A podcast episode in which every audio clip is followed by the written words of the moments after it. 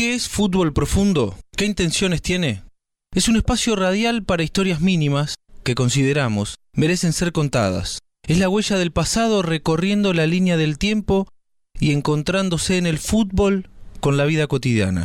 Nuestra intención es pensar con el fútbol como disparador para poder volver el tiempo atrás. Allí, en definitiva, está lo que somos. Fútbol Profundo no es un programa de radio, somos nosotros persiguiendo la pelota. Los invito todos los sábados de 13 a 15 a Fútbol Profundo.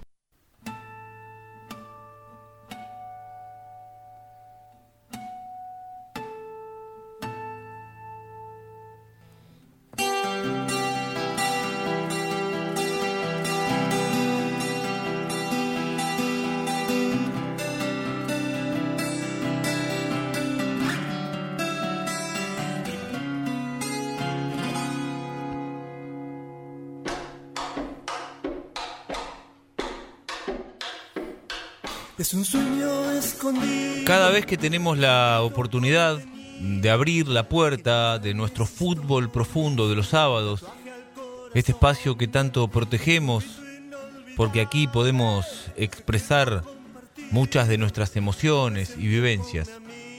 Cada vez que abrimos esa puerta, lo primero que hacemos es agradecer. Hay un montón de personas que con su apoyo nos permiten a todos nosotros seguir persiguiendo a la pelota, como cuando éramos pibes. El de hoy es el anteúltimo programa del año.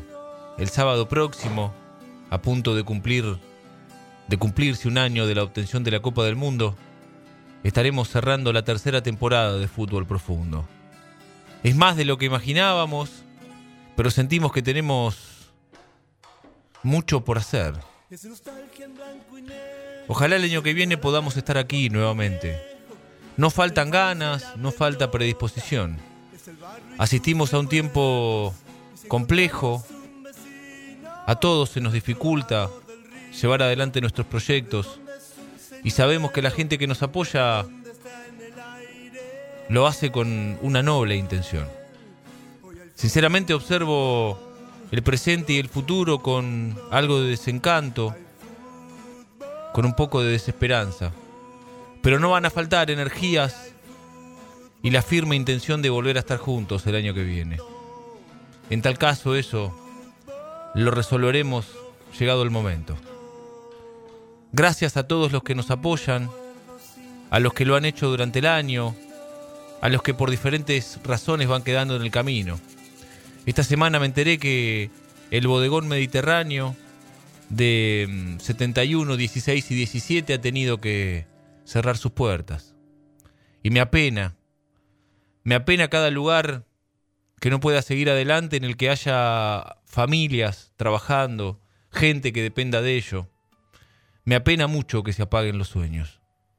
Ojalá entre todos podamos lograr que el de fútbol profundo no se apague. Gracias a Mármoles Hago, a Vía Óptica, a Laboratorios Plásticos Sociedad Anónima, a Guiar Equipamientos, a MIT Parrilla, a Farmacia de Roce, a Dietética Narodi. Gracias para siempre al Bodegón Mediterráneo y a sus dueños, a la distribuidora Disbac Comercial, a Pizzería Bachi, un clásico de la ciudad de La Plata, Cervecería Cinco Sabios, Pimpollo, Emiliano Brolese, agente inmobiliario, Ferretería Lo del Niato, el almacén de clásicos en Villaliza, arroba almacén de clásicos, una opción diferente, única, para cenar viernes y sábados. Estuca Show, de mi amigo Pablo, que te alegran todo tipo de evento. Lo de Toto Carnes en Villaliza, buffet y cancha del Club Petirosi en Ensenada, la fábrica de sándwiches de Miga Isabela. Pídanles al 221-594-5292. Ahí están Gustavo y Marcela también llevando adelante su sueño. Mi amigo Pete Antonucci dice que fútbol profundo protege las emociones, los sentimientos y las energías de cada uno, entendiendo que el fútbol es algo mucho más importante. Es estética, son emociones, colores, brillos, vuelos. Porque el fútbol está lleno de poesía en su profundidad. Hey, tu pickup te enamora. Tu 4x4 te enloquece. Guiar 4x4. Equipamientos y accesorios para tu camioneta. Tapas rígidas, lonas, jaulas, estribos, enganches polarizados, antirrobo de ruedas. Guiar 4x4. Las mejores marcas del mercado. Kraken, Beppo, Braco, Steel Tiger, Flash Cover, 9 y 34 La Plata. En Instagram, arroba Guiar Equipamientos.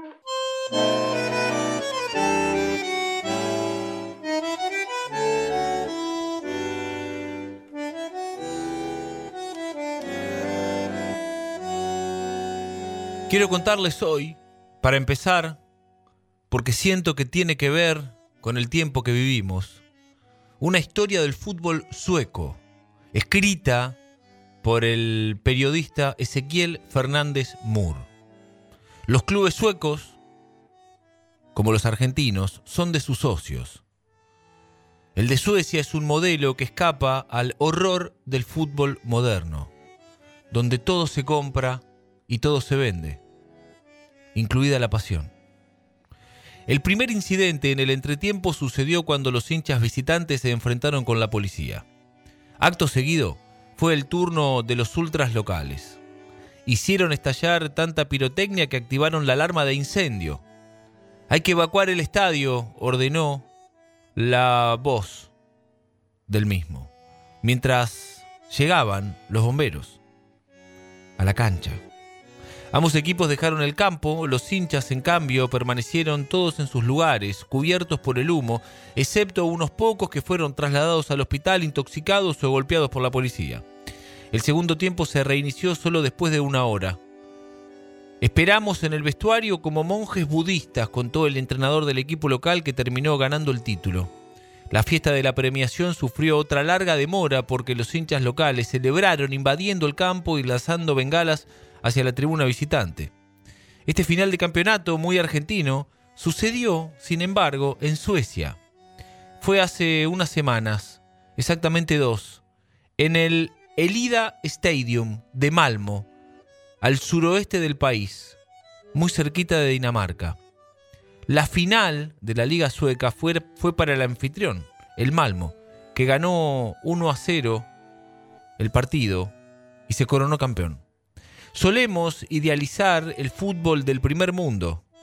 Es un discurso que seguramente se escuchará seguido a partir de ahora, porque parece ser que el nuevo tiempo que viene alimenta e insiste con la postura de clubes en Argentina Sociedad Anónima, modelo europeo que el último jueves sufrió un nuevo rechazo por parte de la AFA y sus clubes afiliados.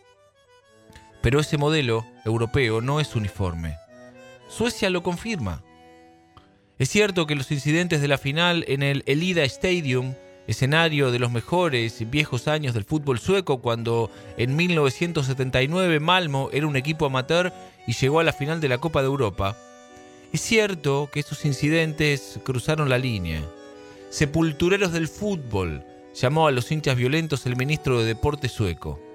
Por eso se anuncian sanciones duras y los infractores recibirán prohibición de ingreso a los estadios. Hay un club que se llama Als Dan, que es un modelo único en Europa. Pero, despejados los incidentes de la final, la organización del fútbol sueco, como cuenta Rory Smith en el New York Times, es un modelo casi único en Europa.